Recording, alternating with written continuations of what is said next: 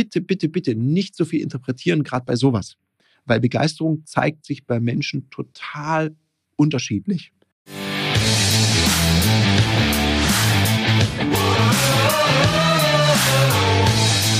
Herzlich willkommen bei dem Podcast Die Sales Couch Exzellenz im Vertrieb mit Tarek Abodela. In diesem Podcast teile ich mit dir meine Learnings aus den letzten 20 Jahren Unternehmertum und knapp 30 Jahren Vertrieb. Mehr verstehen, weniger interpretieren. Herzlich willkommen bei einer weiteren Folge von der Sales Couch. Ist noch gar nicht so lange her, da habe ich in einer Podcast-Folge mal über die häufigsten Fehler im Vertrieb gesprochen. Einer war, dass wir zu wenig Fragen stellen, vielleicht nicht die richtigen Fragen stellen und vor allem, dass wir viel zu viel interpretieren und zu wenig verstehen.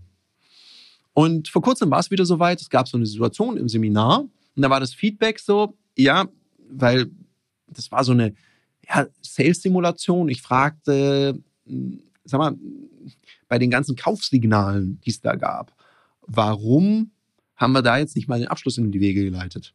Und dann kam so, naja, also die Kundin war ja jetzt nicht so richtig begeistert. Dann war meine Frage, woher wissen Sie das? Dann kam so, ja, also die wirkte nicht so begeistert. Und dann habe ich schon gemerkt, okay, jetzt bin ich mal neugierig. Was heißt denn, wirkte nicht so begeistert?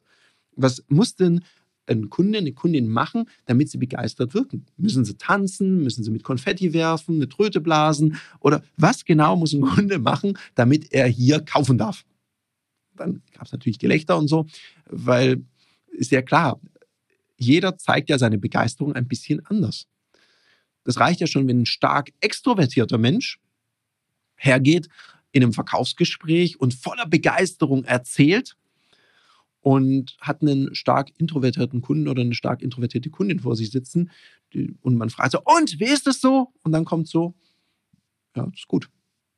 Und jetzt ist natürlich auf der Skala der Begeisterung von dem Verkäufer, der Verkäuferin ist stark extrovertiert und sehr energetisch, ist natürlich ein, naja, das ist gut.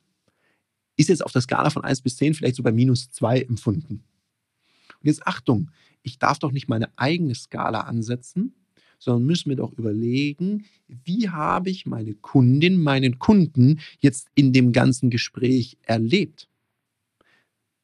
Wenn natürlich jemand die ganze Zeit enthusiastisch ist und sagt, oh, das ist toll, das ist toll, und ich dann sage, und wollen wir das jetzt so umsetzen, dann kommt so, hm, mal sehen. Dann weiß ich, okay, jetzt gibt es eine Veränderung, jetzt muss ich genauer nachfragen. Wenn jemand sich die ganze Zeit ein bisschen verschlossen oder vielleicht ein bisschen zurückhaltender, also ein bisschen introvertierter zeigt, dann ist ein Gut wahrscheinlich schon, jawohl, will ich kaufen. Und wenn ich jetzt daraus mache, ich muss noch mehr Gas geben, ich habe denjenigen noch nicht überzeugt, dann bin ich drüber.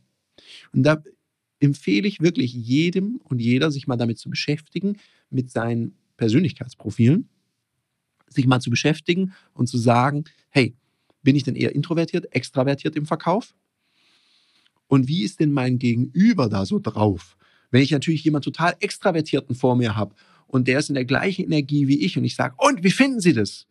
Und der sagt dann, ganz okay.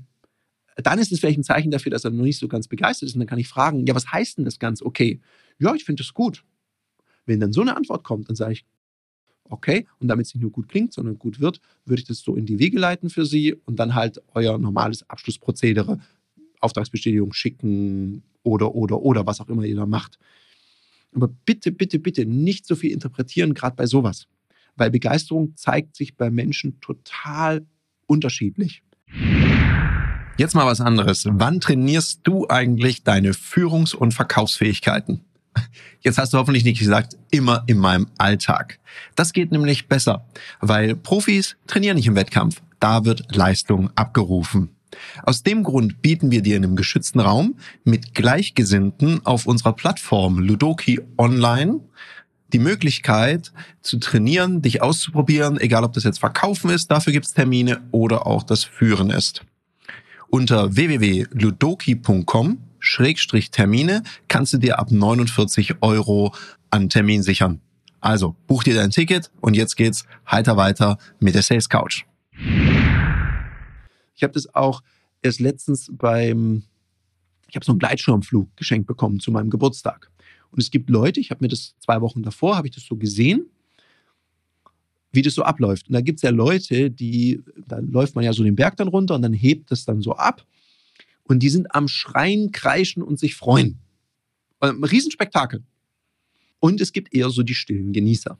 Und ich weiß noch, als ich das gemacht habe, ja, ich weiß, ich bin auch eher extravertiert. Aber ich habe tatsächlich nicht rumgekreischt und geschrien und gejubelt. Ich fand es so ein schönes Gefühl. Ich saß einfach da, ich habe ein dickes, fettes Grinsen ins Gesicht gekriegt und habe einfach geguckt und dachte so, boah, toll. Und ich habe das für mich genossen und fand es richtig schön.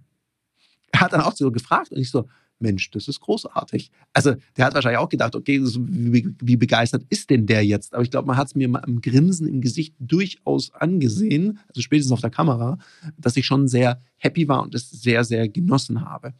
Und es wäre jetzt sehr schade, wenn mein Pilot, der mich da durch die Gegend geflogen hat, jetzt nachher gedacht hätte, meine Güte, das fand er ja, der hat ja gar nicht gekreischt, der fand es also nicht gut. Also jeder zeigt seine Freude da ein bisschen anders, manche ein bisschen exaltierter und die anderen mal ein bisschen weniger. Und ich glaube, das ist wichtig. Nur weil du vielleicht deine Begeisterung anders zeigst, darfst du davon nicht ausgehen, dass dein Gegenüber das genauso macht. Also frag doch nach, um zu verstehen. Gerade bei dem Punkt Abschluss. Also wenn ich jemand frage, also wenn ich viele Zwischenabschlüsse mache über Meinungsfragen beispielsweise. Wie findest du das? Was halten Sie davon? Wie sehen Sie das? Wie klingt es für Sie? Und jemand sagt, ja, das ist okay. Dann könnte es ja sein, dass ich okay nicht so toll finde. Dann frage ich doch einfach nach, was heißt denn okay? Oder ich frage es äh, noch provokanter und sage, ab wann möchten Sie denn okay dann bei sich haben? Mit so einem Augenzwinkern. Also da kannst du ja auch variantenreich sein. Und wenn jemand sagt, ja, okay heißt, dass ich noch ein bisschen unentschlossen bin, dann kann ich ja fragen, was fehlt Ihnen denn noch? Was lässt Sie zögern? Und dann gehe ich da ein bisschen weiter in die Ergründung rein und beschließe eben nicht einfach so, weil der jetzt gesagt hat, ja, ich finde es gut, dass, dass ich dann noch mehr Gas gebe, weil dann passiert manchmal eins, dass ich den Abschluss zerrede. Dann tue ich das so überverkaufen. Und Überverkauf führt ganz oft dazu, und wenn du das jetzt hörst, dann kriegst du vielleicht ein Schmunzeln ins Gesicht, weil du das vielleicht schon mal gehört hast in deinem Verkaufsgespräch, dass dann Kundin oder Kundin sagt, boah, da muss ich jetzt eine Nacht drüber schlafen. Oder, boah, das muss ich nochmal überlegen. Oder, boah, das muss ich jetzt mit meinem Goldfisch besprechen. Also dann wird irgendjemand, meistens nicht das Haustier, vorgeschoben, mit dem man noch sprechen muss. Also überprüf mal, ob du solche Signale kriegst und dann frag dich mal selber, interpretiere ich manchmal die Willensbekundung meiner Kundin und meiner Kunden auf meine Zwischenabschlüsse einfach falsch, weil ich meine eigene Begeisterungsskala anlege. In dem Sinne wünsche ich dir noch einen umsatzstarken Mittwoch. Prüf das mal und lass mich mal gerne wissen, wie das für dich gelaufen ist. Das war eine Folge von Die Sales Couch. Danke, dass du hier deine Zeit investiert hast und bekanntlich bringt ja die Investition in dich selbst die beste Rendite. Und eins noch, ganz wichtig, vom Zuschauen ist noch niemand Meister geworden. Also, setz die Erkenntnisse, die du aus diesem Podcast gewonnen hast, für dich persönlich um. Wenn dir der Podcast gefallen hat, dann lass mir eine 5-Sterne-Bewertung da, hinterlass einen Kommentar und vor allem abonniert diesen Kanal, damit du in Zukunft keine Folge mehr verpasst. Und wenn du jetzt das Gefühl haben solltest, dass du jemanden kennst, der diesen Content auch unbedingt erfahren sollte, dann teil den mit ihm, weil Sharing is Caring und in diesem Sinne viel Erfolg beim Umsetzen.